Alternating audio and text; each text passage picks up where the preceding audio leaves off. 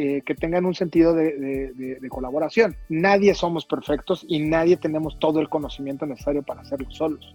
El cine, la televisión, la producción audiovisual en general es, una labor eh, de equipo, es una labor colaborativa y no hay forma de hacerlo de otra manera y eso es lo que enriquece los proyectos. Bienvenidos a un nuevo episodio de Conversaciones DLC, un podcast de lo cotidiano y lo no tanto. Yo soy Efraín Mendicuti y como saben he creado este espacio para conversar con distintos líderes de pensamiento, negocios, educación y cultura en el mundo de habla hispana y compartir con todos ustedes cómo estos líderes con su trabajo, experiencia y ejemplo nos muestran la forma en la que todos nosotros podemos hacer en nuestras vidas de lo cotidiano algo extraordinario. Comenzamos.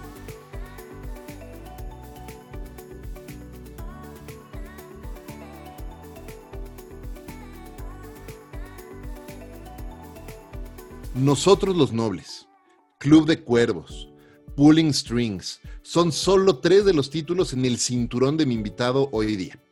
Con más de dos décadas dedicadas al mundo del cine, mi invitado hoy ha sido una de las cabezas atrás de una larga lista de títulos para estudios como Newborn Entertainment, Warner Brothers y actualmente Endemol Shine. Acompáñenme a aprender del CEO de Trasciende Films, el extraordinario Leonardo Simbrón, Leo, gracias por acompañarme aquí en Conversaciones DLC.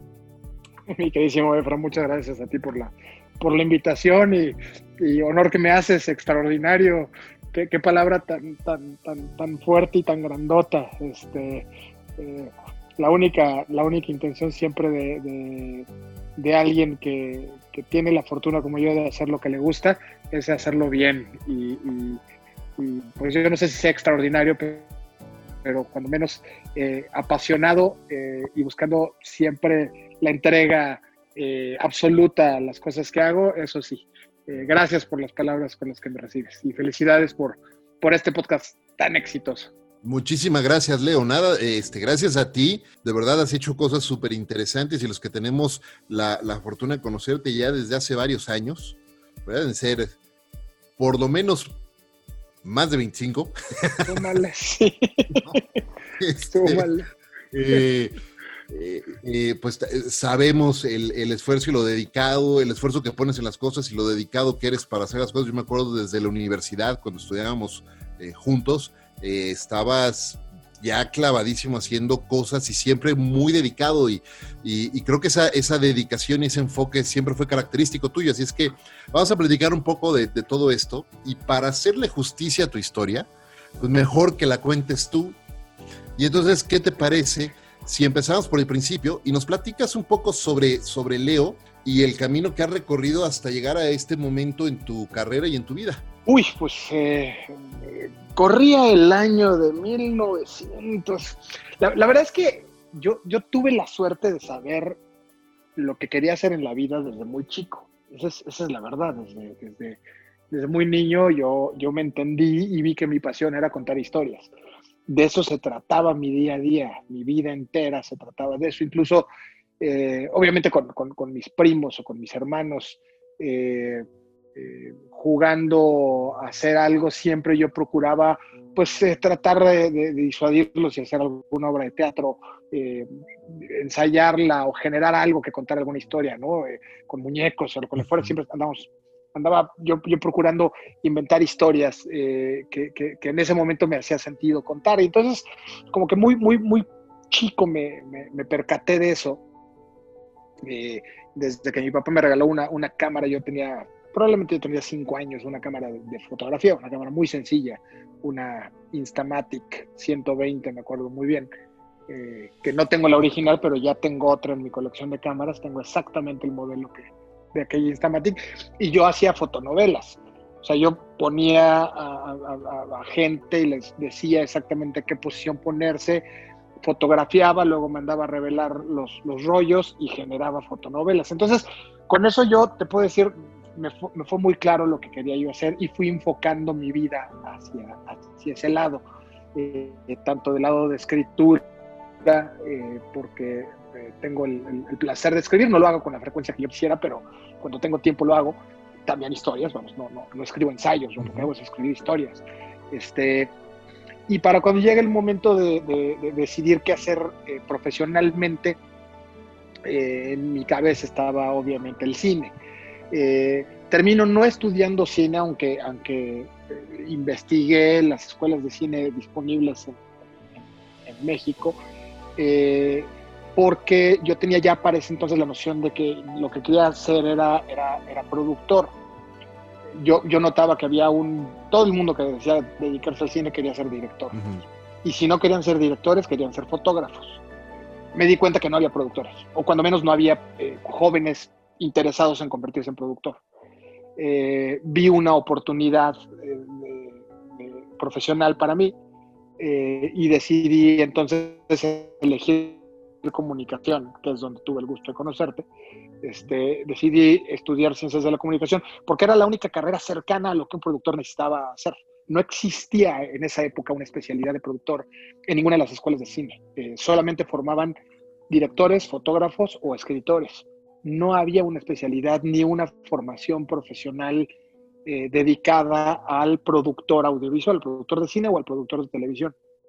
Encontré en la Universidad Anáhuac la especialidad de producción de televisión, eh, que no era de cine, pero cuando menos te daba ciertas herramientas para entender algunas cosas, y otras más en la carrera como eh, legislación de medios o psicología del consumidor o publicidad o, materias como, como, como historia o, cultura del arte, este, eh, historia del arte, perdón, o, análisis cultural y, todas esas materias eh, que, conforman la carrera de comunicación y que parecieran no estar interconectadas entre sí, pero que cuando menos para un productor son eh, herramientas cada uno de manera distinta. No vamos administración, estadística, este, finanzas, todas esas cosas que parecieran estar desconectadas son herramientas para un productor. Entonces, este, tengo la fortuna de estudiar con, personalidades como tú en la universidad. Desde la universidad ya me asumo como productor y eh, si bien muchos compañeros dirigían y demás, yo prefería producir en general. También dirigí algunas cosas, pero la verdad es que me sentía muy cómodo produciendo. Eh, desde entonces empezamos a empujar cosas con con, empresas. Eh, yo buscando cine, no, hay una, no había una empresa de cine como tal en, México en aquellas eh, épocas. Eh, el, cine estaba en un muy mal momento, se hacían máximo 12 películas al año en la industria, todas apoyadas por el IMCINE, y el IMCINE no era una empresa productora, era una institución que tenía recursos para apoyar determinados proyectos. Y las empresas independientes, productoras pequeñas que hacían esas películas, pues la verdad es que eran las, empresas de los directores. Eh, eh, Films de Luis Estrada, a, quien me acerqué cuando terminó la carrera, este, eh, y otras más, vamos, Videocine, que en, esa época todavía se llamaba Televicine, que es el, digamos, la división de cine de Televisa, también producía, en esa época estaba al frente de, videocine, de televisión, estaba Roberto Gómez Bolaños, con quien también me reuní en su momento, este, pero no había realmente oportunidades, ¿no? No, no llegabas y pedías trabajo y te lo daban, porque te decían, bueno, es que aquí no, no contratamos productores de planta, ¿no? Haz un proyecto y platicamos y vemos, ¿no? Y era una comunidad sumamente cerrada, eh, la del cine. Entonces me doy cuenta de ello y pues eh, la única salida en ese momento pues era hacer una empresa pequeña. Eh, si es que le podías llamar empresa, más bien era juntarme con dos amigos y eh, poner una oficina prácticamente en un garage y, comenzar a, planear a futuro. ¿no? Y en lo que yo me iba haciendo paso como, asistente de producción o como gerente de producción en algunas películas donde me, iba, eh, me iban invitando a participar por, por rebote, porque yo no conocía a nadie del medio del cine, sino nos fuimos abriendo paso. Este, eh, un gran amigo que también conoces, eh, Raimundo Díaz González y yo teníamos esa, esa intención y fuimos caminando juntos ese, ese proceso. lo hicimos al mismo tiempo exactamente por caminos muy parecidos. Entonces obviamente nos cruzamos eh, en muchísimas ocasiones y nos apoyamos mucho, mi querido Ray y yo, a la fecha. y nos fuimos abriendo espacio en, ese, en, esa, en ese trayecto. Eh, pasaron varios años donde yo hice eh, mucho aprendizaje en sets, trabajando de lo que me dieran, ¿no? de, la oportunidad que me dieran de asistente de producción de gerente de unidad, incluso de, productor de making of, ¿no? O sea, lo, que me permitiera acercarme a una dinámica de producción profesional y activa. Eh, y yo hacía obviamente notas mentales y, me iba preparando para, para cuando me sintiera eh, listo de producir mi primera película. Esto sucede varios años después y por ahí de 2003 nosotros salimos de la carrera en el 97 y, todavía hice una maestría que también me funcionó mucho, una maestría en planación estratégica de medios, que yo enfoqué hacia el cine en materia de, integración de producto. De planación estratégica eh, es, es, una especialidad dentro de la publicidad que habla de, de, la estrategia de dónde poner tus mensajes de producto para publicitarlos. Y es la decisión de por qué medios los vas a poner para amplificar el mensaje, ¿no? Para para ir, eh, para eh, incrementar tu alcance, eh, básicamente. Y, pues yo era, dentro del grupo de la maestría, yo era el raro que siempre proponía o hacía preguntas referentes al cine.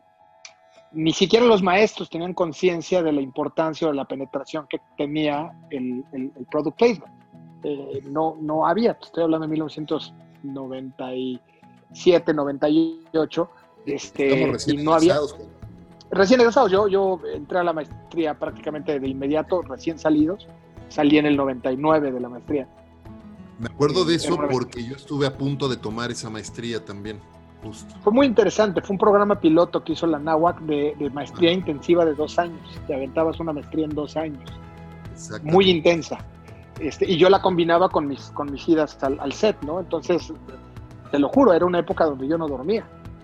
Yo a veces iba a la maestría durante el día, en la tarde iba al set y tenía llamado nocturno, pasaba el llamado nocturno, este, iba a casa, me cambiaba, me bañaba, me cambiaba y me iba a la escuela otra vez.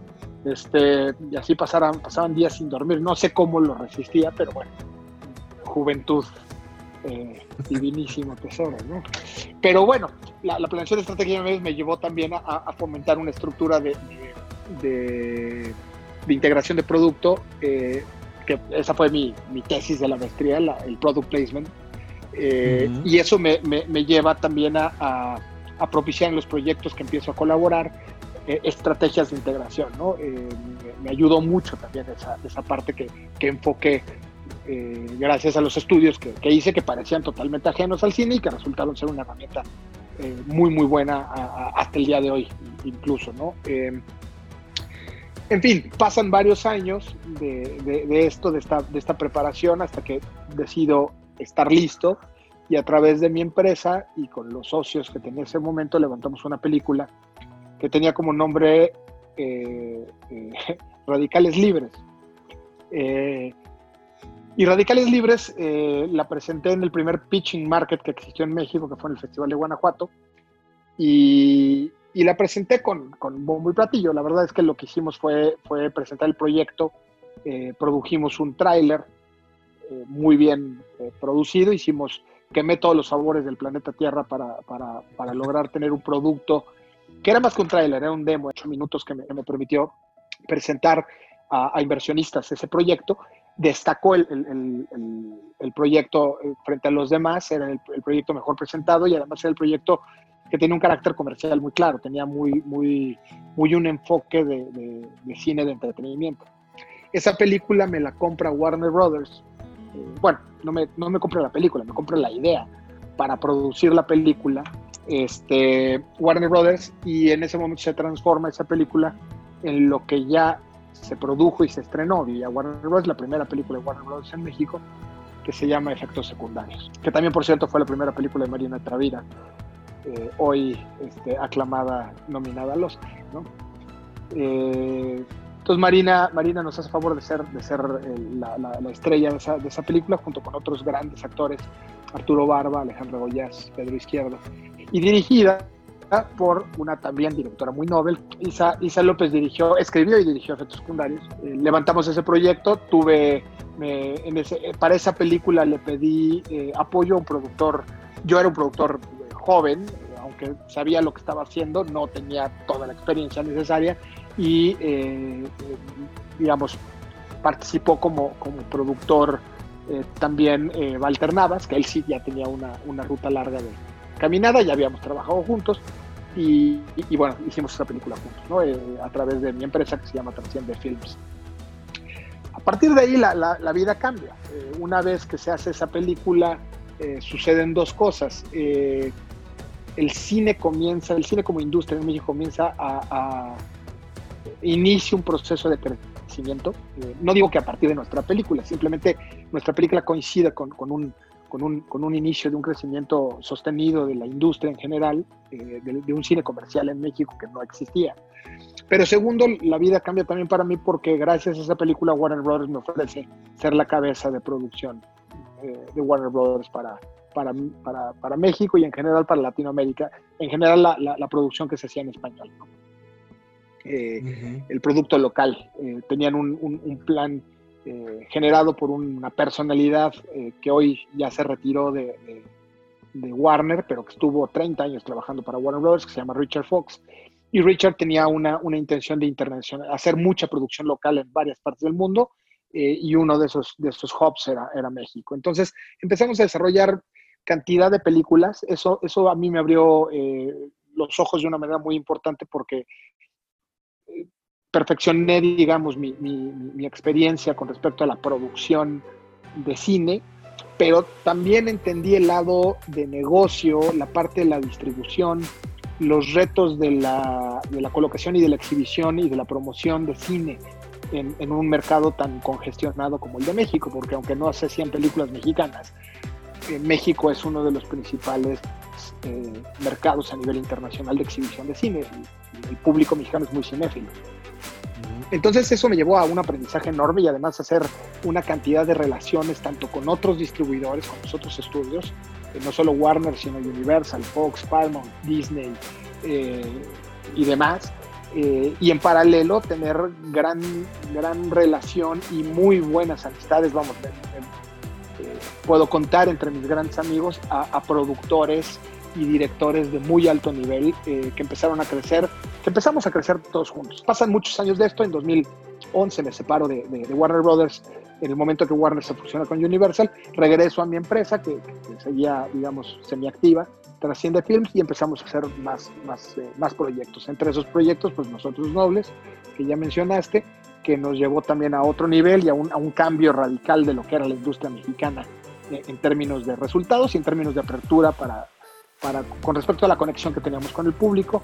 Pulling Strings, que en México se llamó Amor Primera Vista, también fue, fue estrenó muy pegadito a los nobles y, esa es una película que se hizo parcialmente en inglés y que me abre a mí también el, mercado de Estados Unidos, eh, lo cual fue también para mí un, parteaguas por, por, las relaciones que comencé a hacer y por el tipo de proyectos que vamos a hacer. Eh, los Nobles, unos años después, y también otras películas, eh, me llevan a tener la oportunidad de, de a platicar con Netflix, que igual que Warner en su momento tuvo la, intención, o tiene la intención en ese momento de decir, voy a abrir campo, voy a comenzar a hacer producciones locales y quiero que el primer lugar donde voy a hacer una producción local sea México. Vamos a ver cómo nos va.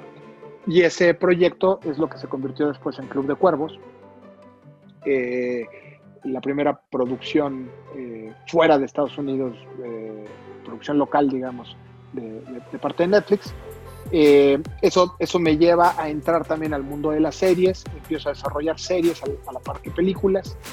y pues aquí me tienes hoy en día desarrollando cosas, ¿no? La, última parada de mi tren, o la más reciente, pues no, espero que no sea la última, este, la más reciente parada de mi tren es en Endemol Shine eh, Boomdog. Eh, Endemol Shine es un estudio a nivel internacional prácticamente dedicado a televisión, reconocido por muchos de los realities más grandes del, mundo, entre los que está Big Brother o, Masterchef. Eh, y tiene una división muy grande de, de, script series. Eh, lo que pasa es que la gente no, no sabe que es Endemol Shine, son los mismos, pero, tienen una cosa enorme, ¿no? Dentro de sus títulos más reconocidos internacionales está Black Mirror o, o Peaky Blinders. Eh, Nada más. Entre muchas otras cosas que produce el estudio y, de repente también toman una decisión de abrir en México una división enfocada especialmente para, para series y tengo la fortuna de que me llaman, me ofrecen eh, abrir la división y pues en eso estamos. Entonces hoy por hoy hago cine a través de mi empresa de Trasciende Films televisión a través de Endemol Shine y de repente se juntan las dos, Trasciende y Endemol, y, pueden crear cosas. Hay, hay proyectos que vienen de, siento orgulloso y que vienen, vienen próximamente nomás, salgamos de esta circunstancia. Qué, qué, qué rica historia, qué padre historia, y quiero hacer quiero hacer doble clic en, por lo menos dos cosas que acabas de comentar, porque de verdad me parece que, vale la pena mencionarlo y, profundizar un poco en ese, en ese tema, porque primero, me parece que estuviste presente. Hay tres momentos en esta historia que acabas de, de, contar, tres momentos en los que estuviste presente en momentos muy importantes de inflexión en la industria del cine en nuestro país, en México. Eh, por no decir, tuviste que ver, pero estuviste ahí presente y, yo digo que tuviste que ver, pero bueno, por lo menos estuviste ahí. El primero, la primera película producida por Warner Brothers en México, en 2003, efectos secundarios. Que, se, produjo en, se, produjo en 2004 en realidad. 2004. Eh, la, la, aventura, la aventura de efectos secundarios empieza desde 2003 pero la producción se va hasta 2004 y la película estrena a mediados de 2006. Ok. no, fue un proceso corto. Es un trabajal y además nace como eh, radicales libres y empiezas a, darle forma a todo este proyecto y, lo acabas de, decir muy bien, te tomó años para que la gente acá afuera viéramos el producto de ese esfuerzo, de ese viaje que empezó en 2003 y culminó en 2006 momento importantísimo, me parece, porque, pues sí, a lo mejor sí coincidió con el, destape, digamos, de, la industria del cine mexicano en, en sus momentos, pero estoy seguro que tuvo que ver con ese destape, no nada más coincidió, tuvo que ver con este destape sin duda. otro momento que me parece bien importante y bien interesante, o muy interesante lo que acabas de mencionar, es el fenómeno de nosotros los nobles que de alguna manera también llevó al cine mexicano como que lo volvió a subir, ¿no? Lo volvió a poner en, ya había una, una comedia mucho más, este, eh, mucho más inteligente, mucho más, vaya, que, que, se ganó la mente y los corazones de, audiencias en todos lados, no nada más aquí en México. ¿no? Para... Sí, bueno, el, proceso de nosotros también no fue un proceso corto. Eh, nosotros Nobles se gesta por ahí de 2009. Yo todavía estaba en Warner Brothers todavía no existían los Nobles. no, había una idea de Gary Alasraki de hacer una película de thriller eh, totalmente ajena a lo, que, terminamos haciendo después. Pero ahí comienza la relación con, Gary. Eh, comenzamos a platicar muchas cosas. Eh, de repente él, me trae, yo, me preguntó qué, es lo que yo debería hacer.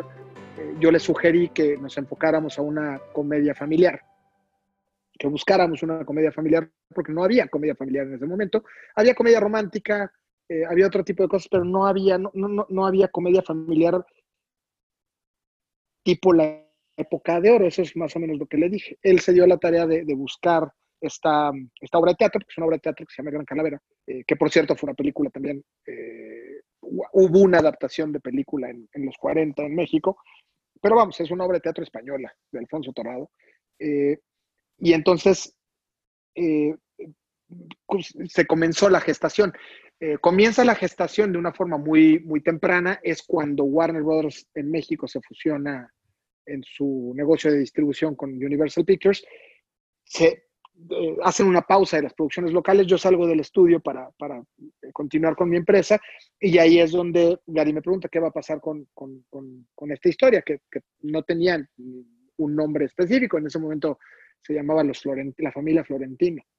Este, y, y yo le dije, vamos a hacerla. Sea, aunque yo no esté en Warner, vamos a hacerla y en una de esas la hacemos con Warner, vamos a esperar.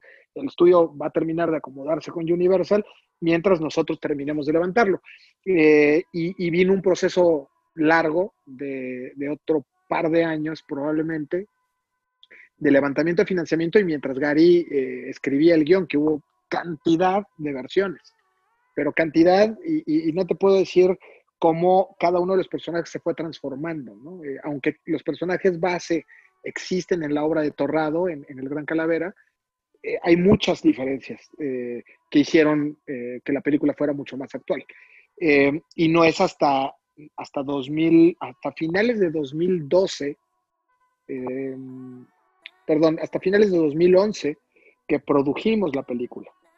Eh, el, caminito fue de tres años también, igual que efectos secundarios, fueron como tres años de proceso, este, para que la película estrenara en 2013, en marzo de 2013, a través de Warner Brothers, que también fue una, coincidencia, vamos, obviamente yo tengo relación con el estudio a la fecha, ¿no? Se la ofrecía al estudio, pero también por ahí Fox quería la película, hubo un poquito ahí de, no, no, no, voy a decir de guerra eh, de, ofertas, pero sí eh, eh, hubo interés de los dos estudios y al final me quedé con el deal que, que, cerré con Warner Brothers. Pero tampoco fue una cosa que fue en, el acto, vamos, se fue gestando y llegó en el momento, me parece justo, creo que estrenó en el momento indicado para que sucediera pues lo que sucedió, para fortuna de todos. Oye, eso, esa, esa historia eh, me encanta y nuevamente coincide o, se repite esta historia de toma tiempo, tomó años desarrollarlo, desde que empezaron a platicar Gary tú en la idea.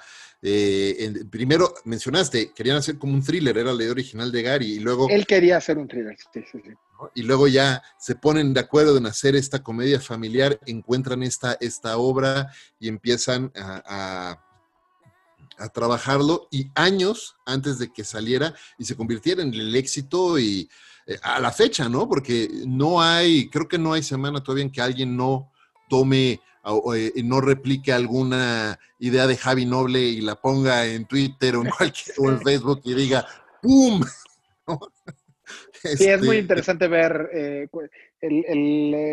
esa, película tardó en llegar a nivel digital un, un tiempo porque seguía eh, dando, dando resultados eh, por las otras, las otras rutas de comercialización que tiene una película. Entonces, eh, tardó en llegar a, la parte digital. Ahorita la puedes encontrar todavía en iTunes y en iTunes todavía está en, el, en, el, en, las películas más vendidas de México.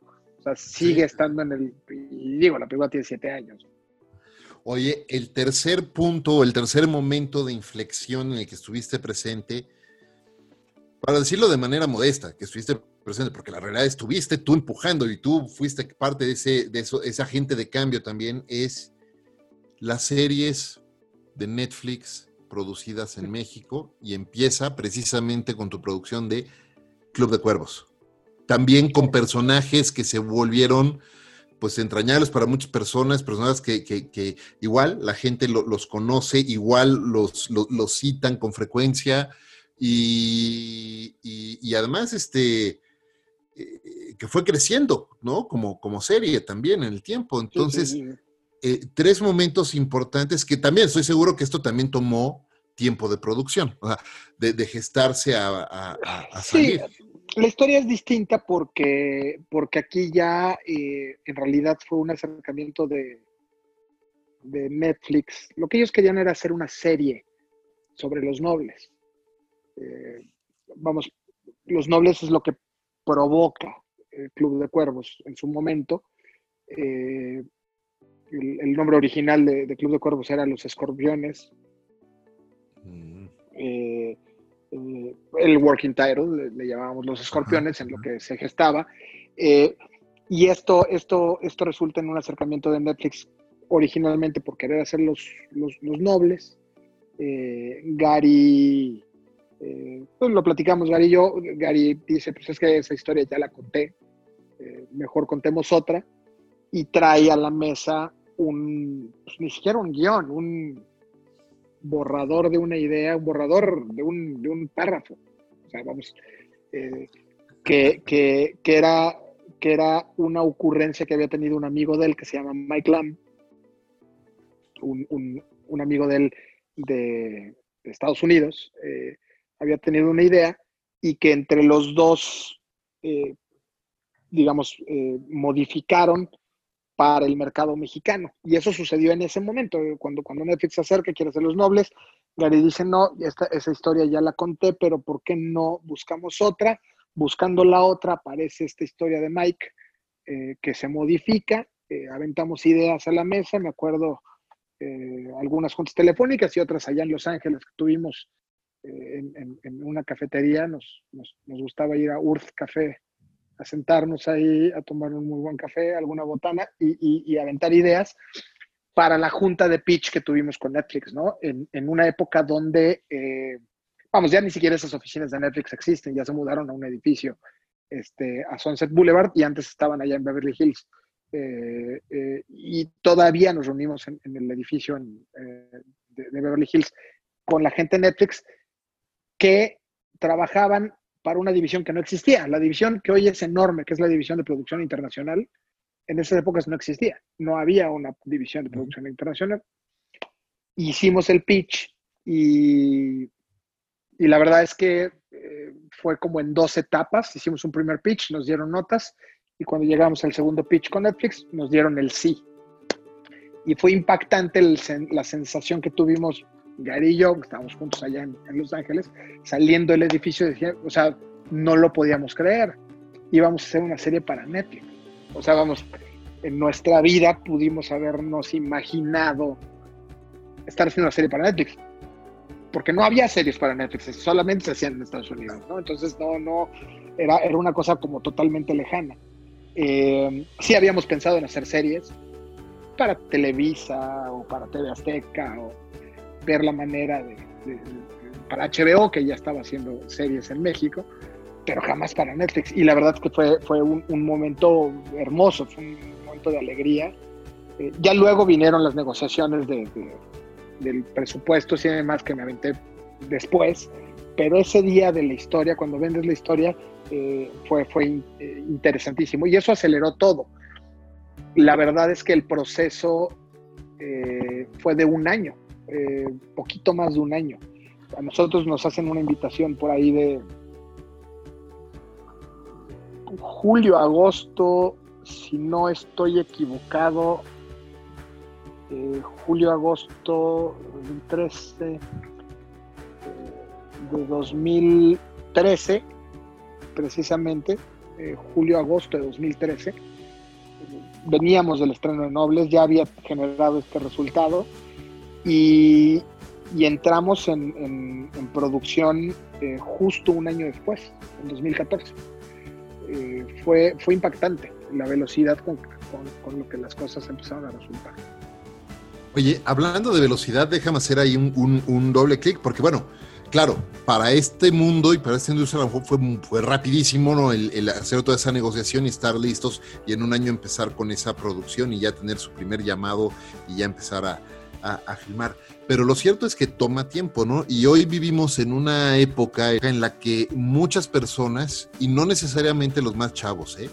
Todas, me refiero a cualquier generación, se graba y graba un video en TikTok y lo sube y está acostumbrado a que en cuestión de segundos alguien le empiece a poner like y le empieza a decir me gusta lo que este, estás bailando y estás haciendo esta, esta eh, cualquier cosa que se les haya ocurrido. Y entonces empezamos a poner mucho de nuestra validación como personas en esta eh, validación casi automática, ¿no?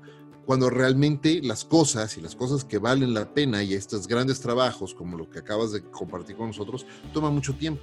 Entonces, ¿qué le dices tú hoy a un Leonardo que está, a una versión de Leonardo de hace 20 años que está saliendo de la universidad y que de repente puede ser muy talentoso y, y, puede andar con su, yo me acuerdo mucho, siempre, siempre andabas con una, en la universidad siempre andabas con una, una libreta y traías tus textos y traías, ¿no? Y estabas tú y, está, y Ray también, y Manuel y todo, pues estaban siempre como, compartiendo eh, historias y todo. ¿Y qué pasa con, con, esta... Eh, eh, con estas nuevas generaciones que llegan hoy y, quieren hacer ese trabajo prácticamente de manera inmediata. ¿Qué les dices a ellos? ¿Cómo los aconsejas? ¿Cómo los ayudas? Porque además están tratando de tocar la puerta, así como la tocaste tú con, con Luis Estrada al principio de tu carrera, pues seguramente alguien está buscando... Que, no me dio chamba. Me dio buenos consejos, pero no me dio chamba. ¿Qué, le diría a, gente que están, que están arrancando? Bueno, sobre todo si, si, lo que quieren dedicarse es, a la creación de historias eh, de, contenidos en, términos generales, ya sea para la pantalla grande o para la pantalla chica y mediana, eh, o incluso para, para, smartphones y demás, que también es otro, otro, otro lugar donde se generan muy buenos contenidos. Eh, pues lo primero, bueno, para mí son dos cosas. es tener pasión, porque va a ser rudo, va a ser difícil, va a ser frustrante en muchas ocasiones, o sea, la cantidad de nos que vas a recibir va a ser enorme y hay que, hay que saber manejar la frustración. Entonces la pasión es lo que te, te, va a nutrir y, va a ser tu combustible. Eh, pero junto con la pasión, de igual forma hay que tener paciencia. Eh, sabiendo, sabiendo manejar estas dos cosas, creo que puedes, puedes ir, ir eh, navegando este océano tan complicado, tan lleno de tormentas, que es la creación de contenidos, para que un día cuando probablemente menos lo pienses, las cosas se empiezan a dar. Eh, hay que hacerlo poco a poco y, no, hay, no hay proyecto instantáneo. Eh, te decía, eh, Cuervos, que fue en general rápido, este, fue poco más de un año el, proceso y te estoy hablando de algo que ya no, se requirió un proceso de financiamiento o de, o de, o de venta. Ahí más bien fue un proceso de creación y de entrada a producción. Y estoy hablando de un año y cacho para entrar a producción porque todavía tardó otro, otro casi año para, el, para, para terminarla, editarla, entregarla y estrenarla.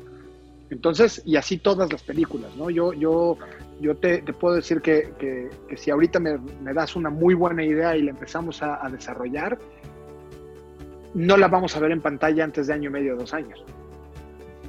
En el mejor de los casos, siendo sumamente rápidos, ¿no? No existe el proyecto instantáneo. Eh, si lo quieres hacer bien. Por supuesto, yo puedo hacer una porquería la semana que entra, pero, pero si la quieres hacer bien, tienes que escribir bien, tienes que producir bien, tienes que entregar bien y tienes que estrenar bien. Entonces, pasión y paciencia. Y obviamente cantidad de creatividad, cultivarse muchísimo, leer de todo, eh, eh, exponerse a todo tipo de, expresiones culturales y expresiones creativas de todas partes del mundo para, crear una, digamos, una capa de inspiración que te permite hacer cosas interesantes y nuevas.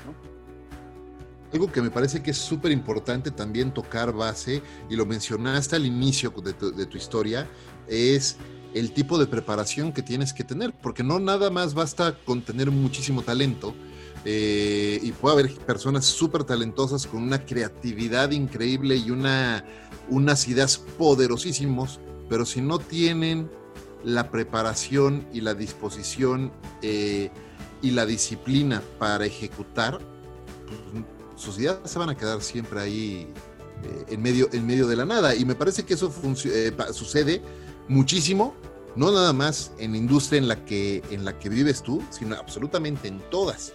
Y, me parece que es súper importante eso, ¿no? Que los, estas personas, estos chavos que empiezan a integrarse a, a estos proyectos, entiendan que el talento aquí no basta. Si el talento les fue suficiente para poder este, hacer algo interesante en algún momento, en algún proyecto particular, perfecto, qué bueno, pero de ahí en adelante todo es cuesta arriba y es mucha preparación.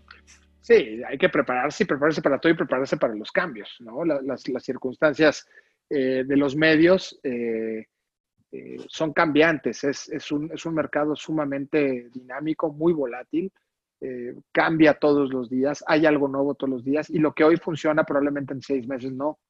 Hay que adaptarse también al gusto del mercado y el mercado va exigiendo cosas diferentes, ¿no? Entonces, innovar es, constante y al mismo tiempo les da, les da miedo innovar, ¿no? El público también se casan de repente con ciertas, ciertos géneros y es un género que es trend durante una temporada, ¿no? y de repente lo rechaza. Algo que ayer quería con, locura, eh, hoy lo rechaza, ¿no? Entonces, eh, hay que adaptarse constantemente a, la dinámica de, los medios de contenido y a los nuevos formatos. O sea, no todo es película, no todos son series tradicionales, ¿no? Quibi está sacando una tendencia de contenidos de, episodios de, alta producción, pero menores a 10 minutos por episodio. Y hay que adaptarse a esas cosas y entenderlas y también entender el público que ve esas cosas para, para entregarles. Y, por otro lado, eh, además de, la preparación, eh, yo te diría eh, que tengan un sentido de, colaboración. Nadie somos perfectos y nadie tenemos todo el conocimiento necesario para hacerlo solos. El cine, la televisión, la producción audiovisual en general es, una labor eh, de equipo, es una labor colaborativa y no hay forma de hacerlo de otra manera. Y eso es lo que enriquece los proyectos. Entonces, eh, yo me he encontrado creativos que de repente son muy celosos de sus ideas y se cierran a ellas mismas y, y todo lo tienen que controlar. Eh, y muchas veces eso es el principal obstáculo. Uno mismo, el ego de uno mismo es lo que te puede detener. Si abres tus ideas y se vuelve una cuestión de colaboración, si, si, abres tus ideas y se vuelve una cuestión de colaboración, esa colaboración va a enriquecer, enriquecer tu idea. Y aunque tu, tu crédito no sea individual y único, aunque lo compartas, el producto final va a ser mejor, sin duda alguna. Y esa colaboración te puede llevar a las nubes, ¿no? Vamos, nada del camino que te conté lo hice solo, tengo socios fantásticos en, Trasciende, tengo equipos de trabajo con los que he tenido la, fortuna de colaborar, directores, escritores, otros productores, otras empresas de producción con las que he colaborado y siempre ha sido en, en, acuerdo.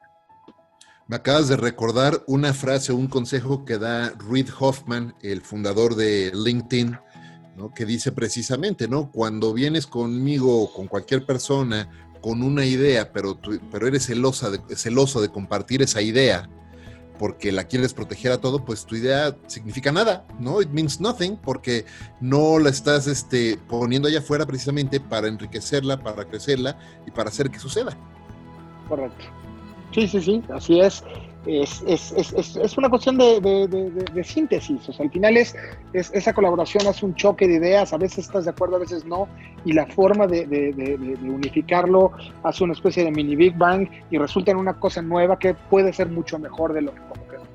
Oye, eh, déjame cambiar un poco, un poco el canal porque justo mencionaste ahorita Quib y te iba a preguntar justo de este tema de, de cambio de formatos, ¿no? Coincide tristemente con todo lo que está sucediendo en el mundo con, la pandemia.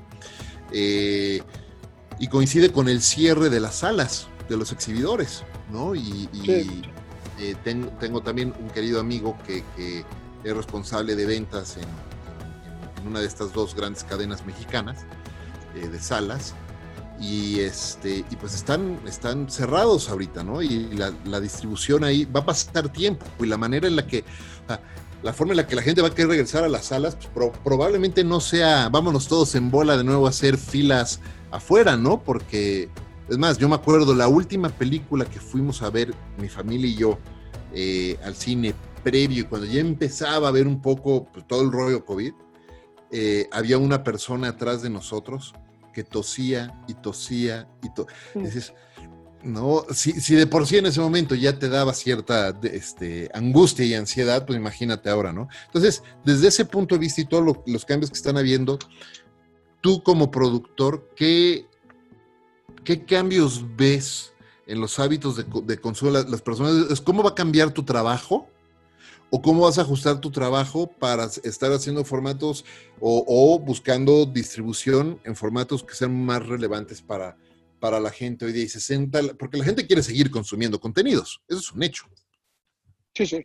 No, bueno, tenemos la fortuna de que incluso en la, en la pandemia que estamos viviendo todos y que estamos en cuarentenados en casa, pues lo que estás haciendo es, entre otras cosas que puedes hacer dentro de la casa, pues estás consumiendo muchísima, muchísimos contenidos a través de tu, de tu, de, la televisión, de las plataformas, del cable, en fin. Eh, eh, el entretenimiento y la cultura son, son parte esencial de estos momentos y, y, los cambios se vienen. Digo, no, hay, hablar de cambios es, es tan amplio que, que, podríamos llenar días y días de discusión sobre qué cambios vienen, ¿no? Del lado del tipo de producciones, pues se están creando, estamos eh, participando en la creación de protocolos de, de, de, seguridad con respecto a la sanidad, de cómo vamos a regresar a los sets y cómo vamos a lograr seguir produciendo en una contingencia sanitaria que va a permanecer hasta que existe una vacuna, ¿no?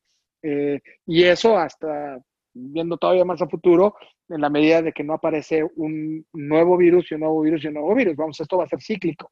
Entonces nosotros estamos creando ya una serie de protocolos que nos permitan eh, producir en set eh, de una forma segura a, nivel de higiene. Digo, no, no es que sean sets sucios, pero, pero las medidas tenemos que ser más extremistas en las medidas de higiene y de seguridad, tanto para el crew como para los actores, porque los actores es, personal que no va a estar protegido delante de cámaras, no va a tener un tapabocas, no va a tener una careta, no, no vamos, van a, van a salir de una forma más natural y hay que protegerlos a ellos, ¿no? Hay que, Entonces, vamos, hay una serie de protocolos que vamos a seguir para eso y eso ya habla de un cambio, un cambio de la forma en la que estamos haciendo.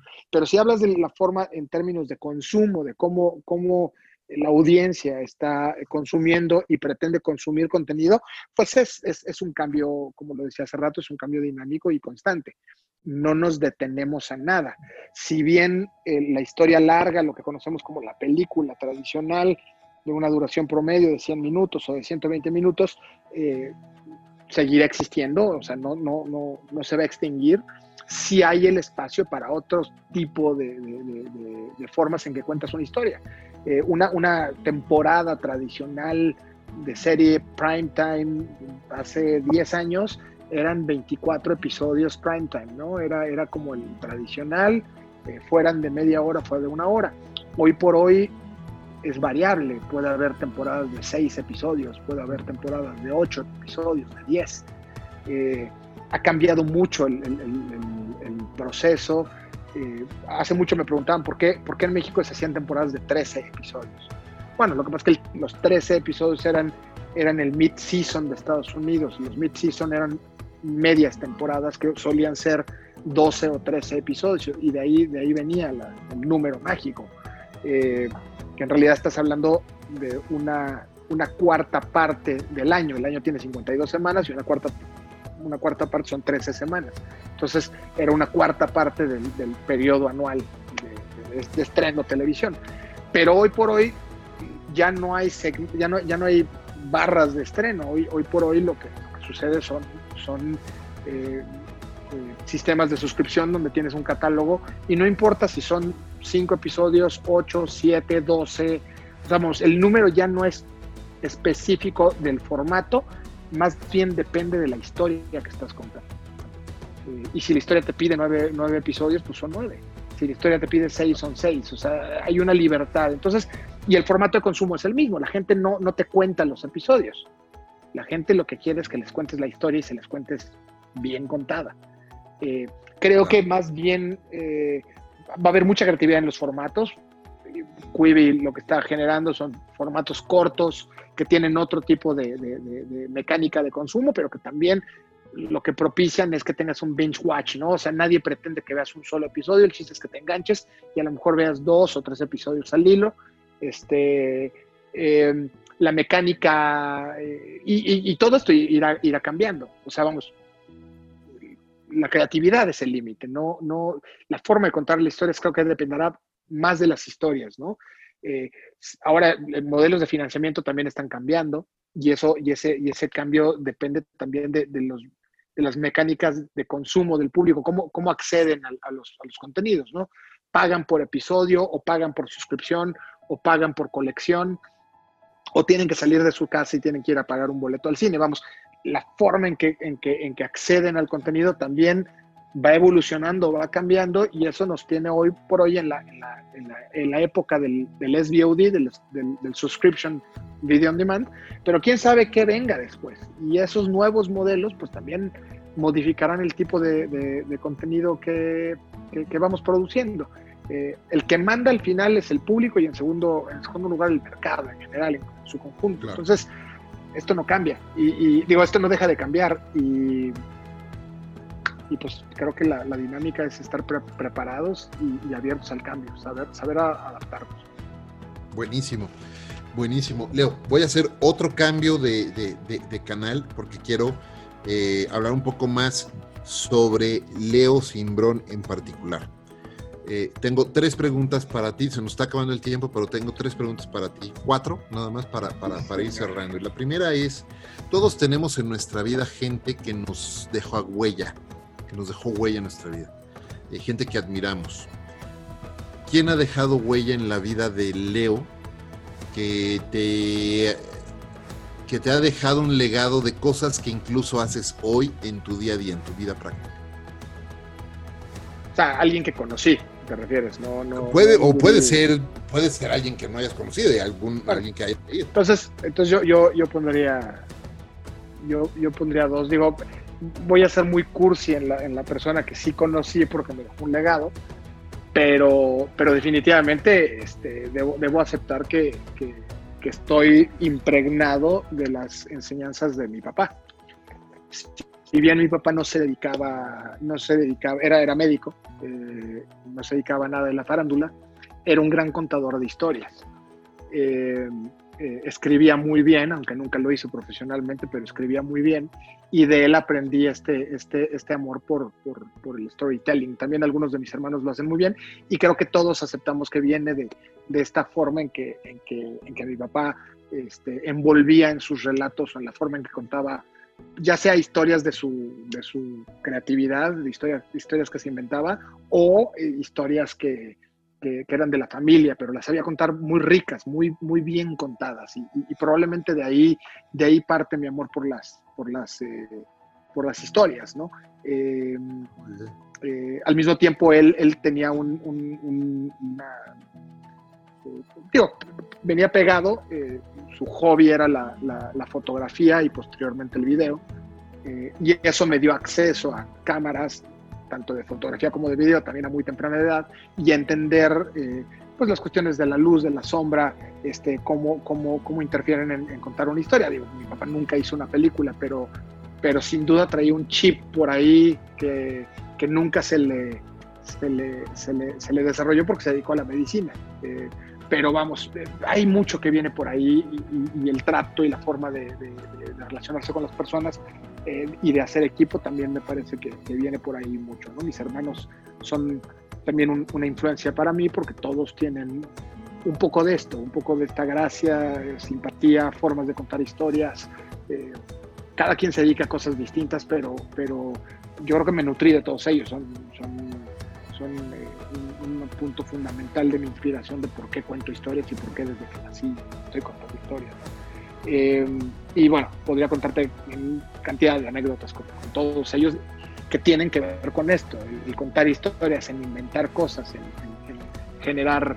Y bueno, y me dedico mucho más a la comedia que a otros géneros y también tiene que ver con el tipo de familia en el que tuve la fortuna de crecer. Es una familia este, llena de drama, pero siempre con muchas risas. Este, y de mucha alegría y muchas carcajadas.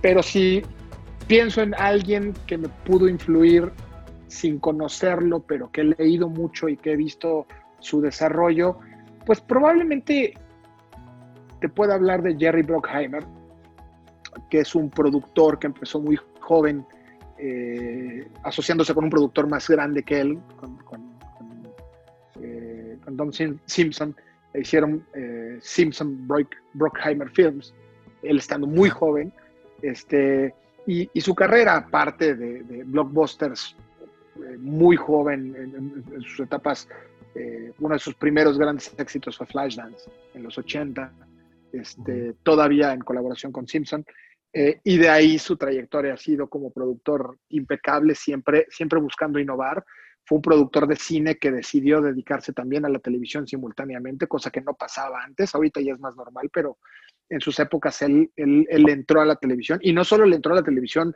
haciendo series como CSI, que es, que es el productor detrás de CSI, que se volvió una franquicia este, de muchas versiones, sino que además también le entró a los realities, el reality número uno por muchos años en Estados Unidos, que fue Survivor, este, pues también lo hizo Jerry Bruckheimer. Entonces, para, para mí, Jerry es un, es un visionario de los contenidos eh, y todo lo que leo sobre él es, es, interesantísimo, incluyendo sus éxitos, que son muchos, y sus fracasos, que son algunos. Vamos, también ha tropezado fuerte y se aprende mucho de un grande que ha sabido tropezar y volverse a levantar, ¿no? Entonces, Jerry Bruckheimer, sin duda, para mí es, es, es, eh, es increíble eh, ver su historia y ver cómo, cómo, cómo va demostrando que eh, no importa la edad, no importan los años, siempre tienes algo nuevo que decir y siempre eh, puedes estar vigente. Y yo, eh, bueno, ¿qué más quisiera? Seguirle los pasos al señor Bruckheimer, ¿no? Un día conocerlo, yo creo que eso sí lo vamos a lograr más, más temprano que tarde. No, no, no tengo duda al respecto, estoy seguro que así lo harás. Oye, durante todo este tiempo ha sido seguramente desarrollando, haciéndote ciertos hábitos y ciertas rutinas que te permiten hacer tu trabajo como lo haces hoy día. Y yo sostengo la premisa y lo comparto en todos los episodios de, conversiones de RC, que para que alguien sea tan productivo como lo eres tú, necesitas hacerte de ciertas rutinas y de ciertos hábitos y mejores prácticas que te permiten estar eh, eh, con un alto nivel de energía, que te permiten estar enfocado, etcétera. ¿Qué hábitos o qué rutinas o qué mejores prácticas has adoptado que podamos aprender de ti? Me encantaría decirte que hacer ejercicio diario, pero no lo hago. Entonces, este, dejamos a un lado la discusión del ejercicio, que sí lo recomiendo, es bueno hacer ejercicio y comer bien, dos cosas que no hago. Este, pero en lo personal, eh, yo, creo que voy a, voy a sonar como repetitivo un poquito, pero, pero, pero encontrarle la pasión. Eh, voy a hablar de dos tipos de rutinas. Uno es, encontrarle siempre la, la, pasión, ¿no? Eh, este medio es de mucho estrés y de, y de, y de tremenda presión constante, ¿no? No solo por, por, por, encontrar las historias, sino por administrar los recursos. Eh, nunca es suficiente el presupuesto que tienes. No importa cuánto presupuesto te dan, nunca es suficiente, siempre se acaba. Eh, siempre estás con, con, con, en la medida de, de, las circunstancias, siempre estás como al, al, al filo de la navaja. Claro. y creo que una cosa que hago constantemente es nunca perder la calma. Este, los pocos que me han visto perder la calma en siento han de estar riéndose ahorita diciendo, hijo, si lo vieran de repente, sí, en efecto. Pero procurar en un 80%, 90% de, de, de las situaciones no perder la calma. Y por más estresante o explosiva que pueda verse una situación, tratar de analizarla con la cabeza fría y, este, y, pensar en la mejor solución para el problema es, una cosa que, practico constantemente, ¿no? No, no tengo éxito el 100% de las veces, pero procuro mantener la, calma. Y la calma te regala esa paz mental que te permite mágicamente de repente encontrar una solución, ¿no? Este, pensar out of the box es el día a día para un productor. Este, y la calma, eh, tomar las cosas en calma, por, terribles que parezcan, es la clave para tomar las decisiones correctas. Eh, tomar decisiones enojado o, tener, o, tomar decisiones fuera de ti, usualmente te lleva a equivocarte, ¿no? y entonces, para mí, ejercicios de calma. también me gustaría decirte que medito mucho, pero no lo hago. Mi mujer me ayuda de repente a, meditar, pero, pero en realidad es caer en, espacios donde puedas manejar una paz mental para tomar las decisiones. Eh, una situación también que, creo que me ha regalado eh, un equilibrio y una mejor concentración es respetar los momentos de descanso. Yo fui muy workaholic a niveles enfermos, ¿no? Eh, a niveles de, no, no, no, parar ni un segundo. Y bueno, me apasiona tanto lo que hago que, lo hago sin, sin, que me pese. Eh, me gusta mucho y le entrego todo el tiempo necesario, pero he aprendido, sobre todo ya más a estas edades, cuando eres más joven te quieres comer el mundo y es difícil que, que, te detengas, pero, pero creo que esta, a una edad un poquito más, más eh, madura en la, en la, que estamos, he aprendido que los tiempos de descanso y desconectarte un poco de las cosas te permite generar mayor creatividad, ser mucho más ingenioso en las soluciones a los problemas y, e inventar nuevos caminos y nuevas rutas en un medio tan competido, lo decíamos hace ratito, eh, tan competido y que requiere tanta innovación como en el que estoy, tanto cine como, como, como televisión, vamos, el, el, medio de los contenidos, donde la competencia es otro tipo que probablemente es más creativo que tú. O sea, vamos en todas partes. Y hoy es un mercado global. O sea, hoy competimos contra las series de España y contra las series de Estados Unidos y contra los argentinos y los colombianos y los australianos. Entonces, ya no es un mercado tan local, ya es una competencia global de, buenas ideas. Bueno, yo he descubierto que el lograr desconectarte y tener tiempos para ti, para tu familia, realmente dedicar eh, el, tiempo necesario a, las cosas fuera del trabajo, curiosamente te fortalece el tiempo dedicado al trabajo. Es, increíble cómo el, la reacción de la mente, al menos eh, hablando de la parte creativa, eh, agradece esos, esos, esos, esos eh, eventos de descanso, ¿no? Y estoy hablando a lo mejor de sábado y domingo a la semana, dos días a la semana contra cinco, pero es productivo, te hace mucho más productivo. Absolutamente, vaya, la, propia palabra lo dice, ¿no? Esos espacios que nos damos de recreación, es eso, es recreación, tal cual. Te estás dando el espacio para poder volver a crear, ¿no? Y, y ese proceso cognitivo que, que, sucede cuando estamos descansando realmente lo que permite es que tu, literal, el cerebro se desinflame. Esto es físicamente, de verdad se desinflama y te permite empezar a, procesar la información de, otra manera. Tres cosas súper interesantes que mencionas, ¿no? La, apasionarte por las cosas, lo cual creo que vale la pena hacer un doble clic porque muchas personas dicen, me quiero dedicar a lo que me apasiona, pero muy pocas personas se apasionan por lo que ya están haciendo. Y me parece que eso es la diferencia completa en todo. Si quieres ser exitoso, tienes que apasionarte por lo que estás haciendo.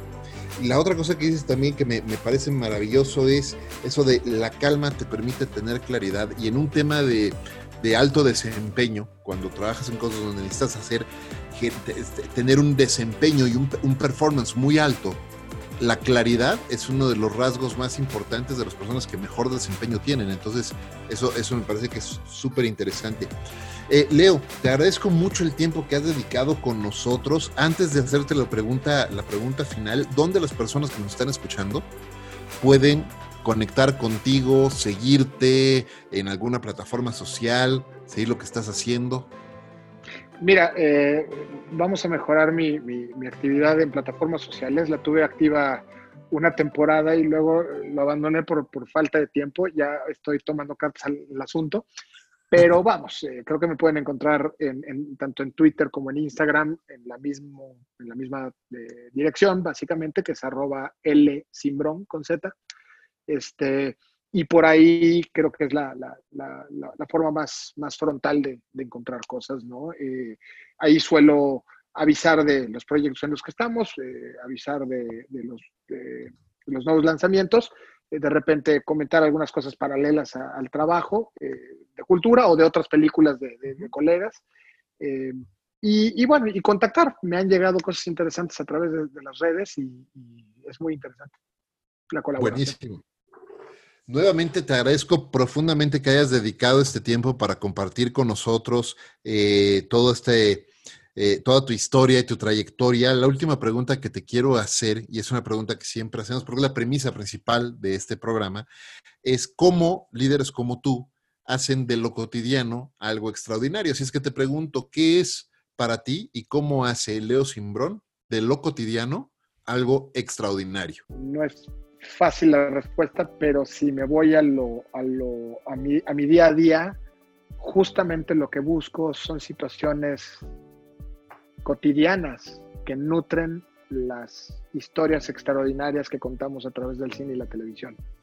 Eh, cada vez que encuentro eh, acciones que te mueven, y esto es todos los días, eh, seres humanos que hacen algo algo sencillo, pero que tiene un impacto en la gente, un impacto emocional, suelen ser eh, detonadores de inspiración para crear historias a, partir de esos pequeños eventos. Entonces, si, si otra vez, eh, regresando a la idea, extraordinario es una palabra muy grandota para llenar, pero si de repente me ha tocado lograr hacer historias extraordinarias o contar historias extraordinarias, es porque han partido de situaciones cotidianas que son muy humanas y que son muy significativas. De verdad, muchas gracias Leo de nuevo por, por pasar este tiempo con nosotros. Antes de, de, despedirnos, quiero hacerte un breve pero importante reconocimiento aquí en lo personal por el trabajo tan extraordinario que has hecho durante todo este tiempo.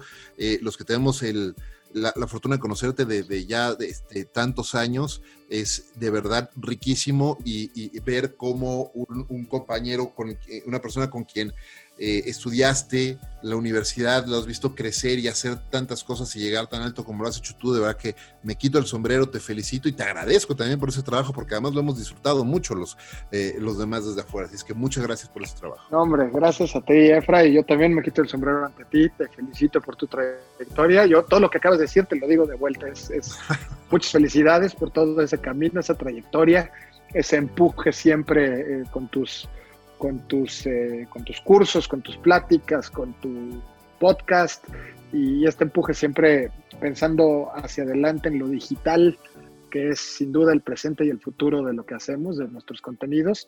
También te felicito y un agradecimiento por, por hacerme parte de, de esta iniciativa tuya que, que, que, bueno, ya no, ya, ya, ya no es iniciativa, ya es un, un, un día a día de tu vida que, que te felicito y espero que sean muchísimos años de celebrar este, este podcast tuyo. Felicidades. Muchísimas gracias, gracias por tus palabras, gracias de verdad por, por, estar aquí.